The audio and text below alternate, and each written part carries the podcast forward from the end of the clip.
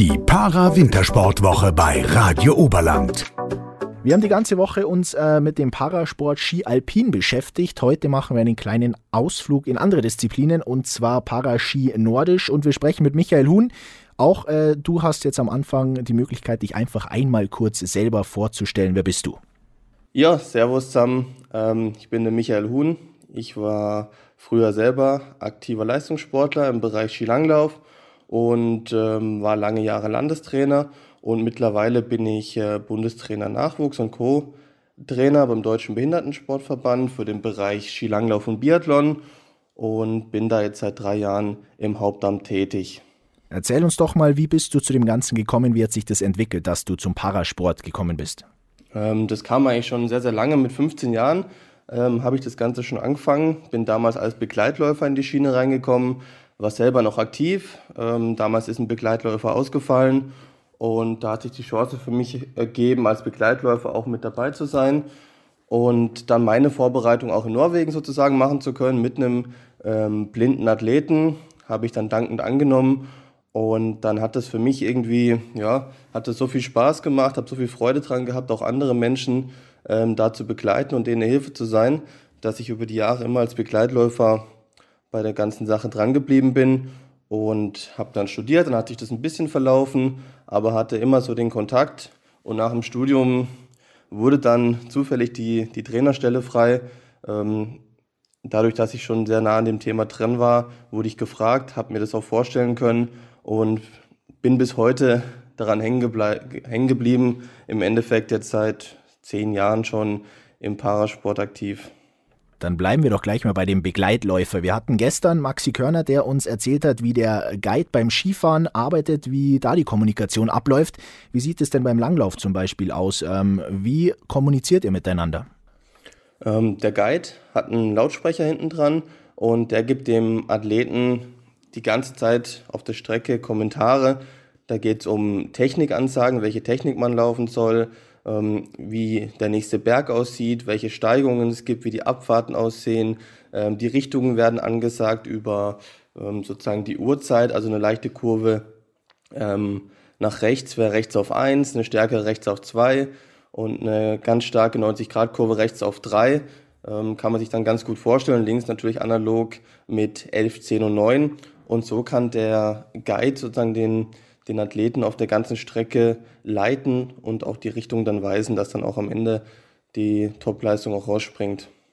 Auf was kommt es dabei an, wenn man als Guide unterwegs ist? Was ist das Wichtige? Äh, man muss zum einen die Ruhe bewahren, man muss sehr ruhig vorne sein, dass man auch Ruhe ausstrahlt, dass der Athlet sich auch 100% auf einen verlassen kann. Man muss die Ansagen sehr exakt und genau machen, damit auch da kein, ähm, keine Strecke verloren geht. Und man muss einfach auch als Team harmonieren, also es muss auch menschlich miteinander passen, wenn man doch doch sehr viel Zeit auch miteinander verbringt. Jetzt bist du inzwischen äh, Bundestrainer Nachwuchs. Wie sieht denn da deine tägliche Arbeit aus? Was machst du da? Im Endeffekt ganz vielseitig. Also ich bin auch im Sichtungsbereich mit dabei, entwerfe Konzepte, wie Sichtung funktioniert, wie man das auch auf andere Bundesländer übertragen kann. Ähm, habe das Training mit den Nachwuchssportlern, auch den Übergang Richtung Landeskader und am Stützpunkt in Freiburg. Wir haben hier einen Bundesstützpunkt in Freiburg, ähm, wo wir auch einen Großteil Nationalmannschaft haben, habe ich auch das alltägliche Training mit Nationalmannschaft und Nachwuchsathleten. Wie steht es denn ganz generell um den Nachwuchs bei uns in Deutschland? Grundsätzlich, wir haben jetzt ähm, einige Nachwuchssportler, die jetzt im Anschlussbereich auch unterwegs sind. Aber es ist nicht ganz so einfach, auch Nachwuchssportler zu sichten, motivierte Sportler zu sichten und die dann auch dem, in den Sport überzuführen, da es einfach nicht so gute Vereinsstrukturen im Behindertensport gibt. Und im Zuge der Inklusion, ja, grundsätzlich ein gutes Thema. Für uns natürlich jetzt für die Sichtung schwierig, weil alle begabten, ähm, wenig eingeschränkten ähm, Kinder jetzt auf Regelschulen gehen. Und früher hatten wir den Zugriff über die Sonderschulen relativ gut. Und jetzt müssen wir im Endeffekt alle Schulen abgrasen, damit wir hier überhaupt noch auch an die Sportler rankommen. Also es ist viel, viel aufwendiger geworden. Und auch die Sportler jetzt gerade zu so einer Sportart zu bringen, ist auch eine sehr, sehr große Herausforderung. Wie laufen denn eure Sichtungen ab? Sagt ihr da, hey, wir treffen uns heute, machen da Langlauf, ähm, wer Lust hat, schaut vorbei oder geht man da wirklich gezielt auf Leute zu und sagt, könntest du dir vorstellen, äh, Langlaufen? Ja, im Endeffekt läuft es so, aber es gibt ganz verschiedene Maßnahmen. Wir gehen auf, auch auf Sonderschulen zu, mit denen wir sozusagen gemeinsame Tage organisieren, wo jeder daran teilnehmen kann. Dann gibt es Talenttage, die über den Fachverband organisiert werden, ähm, wo groß ausgeschrieben werden, wo auch jeder mit dazukommen kann. Und dann haben wir hier regional auch verschiedene Kooperationen, zum Beispiel mit Orthopädie-Mechanikern, mit den Sonderschulen, auch mit einem Teil der Regelschulen über das Kultusministerium, bei denen wir dann auch solche einzelnen Tage veranstalten, die dann organisiert sind, die strukturiert sind, mit Trainer besetzt sind und wo man wirklich auf einem hohen Niveau dann auch ähm, das Langlaufen und auch das Biathlon dann ausprobieren kann.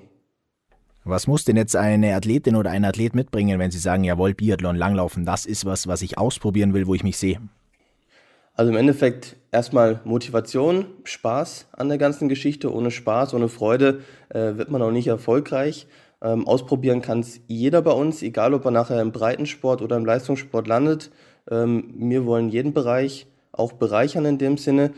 Ähm, man sollte nicht zu spät anfangen mit der Sportart, ähm, damit man auch noch diese feinen koordinativen Bewegungen auch noch ausüben kann.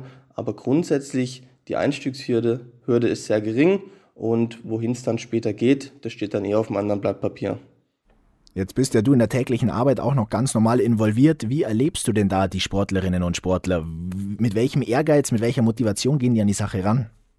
Also wir haben, gibt natürlich Unterschiede, aber gerade diejenigen, die es jetzt geschafft haben, auch Richtung Nationalmannschaft, sind da sehr, sehr zielstrebig und motiviert ähm, ähm, in der Herangehensweise.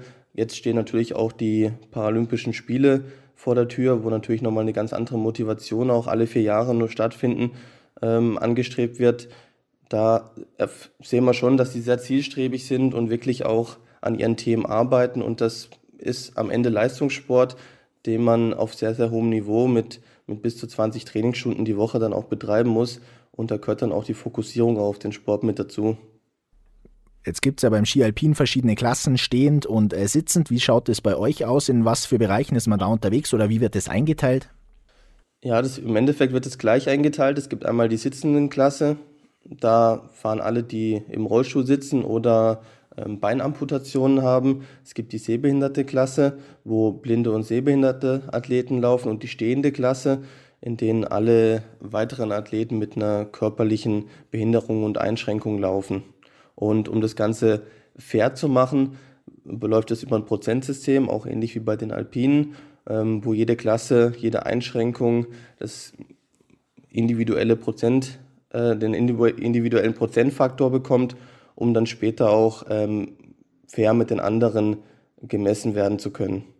Was bedeutet das für deine Arbeit als Bundestrainer? Wie schwierig wird es dann auch die Pläne und sowas abzustimmen? Ja, also im Endeffekt müssen wir für jeden Athlet ganz individuell einen Plan erstellen, individuelle Training Trainingsmuster organisieren, individuelle ähm, Technikleitbilder entwickeln, da man mit einem Arm einfach eine andere Herangehensweise hat, wie man das mit zwei hat oder mit einer Prothese, wo dann andere Probleme entstehen. Also man muss jeden sehr individuell behandeln und auch auf jeden sehr individuell eingehen, um am Ende dann erfolgreich sein zu können. Eine große Rolle bei dem Ganzen kommt wahrscheinlich auch den Eltern zu, oder? Gerade in den Anfangsjahren, ähm, wo auch viele Fahrtwege bestritten werden müssen, sind die Eltern unverzichtbar, dass die Eltern hinten dran stehen. Und das beobachten wir auch jetzt bei, bei unseren Kindern, die neu kommen. Alle, die längerfristig dabei sind, haben auch die Eltern dann eine Eigenmotivation, ihr Kind da zu unterstützen und voranzubringen. Und bis sie mal in einen Landeskader oder höhere Kader überführt werden, ähm, funktioniert es eigentlich ohne die Eltern nicht. Was muss denn äh, passieren, dass Bundestrainer Michael Huhn sagt, er ist zufrieden? Zufrieden ist natürlich ein, ein großes Wort. Wir könnten immer ähm, noch, noch Besseres erreichen und noch, noch größer sein und noch besser aufgestellt sein, auch in der Struktur.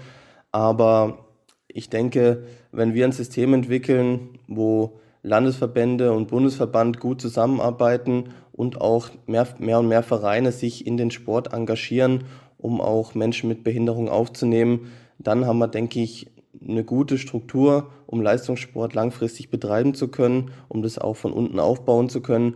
Und dann mache ich mir auch um den Leistungssport oben, um, den, um die Spitze auch keine Sorgen mehr. Also die Basis muss am Ende gut aufgebaut werden und dann profitieren alle Bereiche davon und dann wird sich auch bei mir eine große Zufriedenheit einstellen. Wenn es jetzt jemand hört, ähm, der sagt, ja, ich würde gern helfen, ich würde gern unterstützen, wie geht das denn am einfachsten? Also es ist ja immer sehr individuell, wer will in welchen Bereichen unterstützen. Wir haben sehr, sehr viele Bereiche. Am besten wäre es, sich einfach bei mir zu melden. Ich habe eigentlich den Überblick über alle Bereiche von Vereinssport bis hoch zur Nationalmannschaft über die Landeskader. Ähm, da wäre es am einfachsten, sich bei mir zu melden und ich könnte dann, denke ich, eine ganz gute Auskunft darüber geben, welche Bedarfe es aktuell gibt und wo Hilfe nötig und gern gesehen wäre. Was würdest du dir denn generell für den Parasport in Deutschland wünschen? Ja, ich würde mir insgesamt wünschen, dass natürlich eine, eine gewisse Anerkennung, also wir haben schon viel, viel mehr Anerkennung bekommen, wir sind gleichgestellt in vielen Bereichen. Ich würde mir einfach wünschen, dass das noch weiter fortschreitet, dass auch Übertragung und Berichterstattung noch besser wird. Wir kommen jetzt frisch aus der WM aus Lillehammer, da gab es schon eine sehr, sehr gute Berichterstattung, dass es einfach da weitergeht, dass der Sport als Leistungssport gesehen wird und wir dort immer Stück für Stück ähm, mehr in Richtung Nichtbehindertensport auch uns bewegen. Und beim Thema Berichterstattung können wir von Radio Oberland hoffentlich auch einen kleinen Teil dazu beitragen, jetzt mit unserer Podcast-Folge. Michi, dann war's das auch schon. Ich sage danke, dass du dir Zeit genommen hast und drück dann natürlich ganz fest die Daumen für die Spiele, dass da ein paar Medaillen mit ins Oberland und in die Heimat kommen. Das, das hoffen wir auch. Vielen Dank ähm, für die Fragen und für den Beitrag. Ich hoffe, ähm, wir bringen was mit dann aus Peking. Und das war jetzt Teil 5 in unserer Radio Oberland Para-Wintersportwoche und damit auch der finale Teil. Michael Huhn war das der Bundestrainer Nachwuchs Ski Nordisch. Wir haben in den vergangenen Tagen auch mit dem Projektkoordinator Benedikt Staubitzer, mit der Athletin Anna-Maria Rieder, mit der Bundestrainerin Ski Alpin Nachwuchs Maike Hujara und mit dem Guide Maxi Körner gesprochen. Alle Gespräche dazu finden Sie natürlich auch auf den bekannten Podcast-Portalen. Und wenn Sie jetzt Interesse haben zu unterstützen oder selber gerne mitmachen würden, dann gibt's in den Show Notes wie gewohnt alle Kontaktdaten. Da sind alle Nummern und E-Mail-Adressen aufgeführt. Und wir von Radio Oberland, wir werden das Thema weiterhin begleiten. Die Para-Wintersportwoche bei Radio Oberland.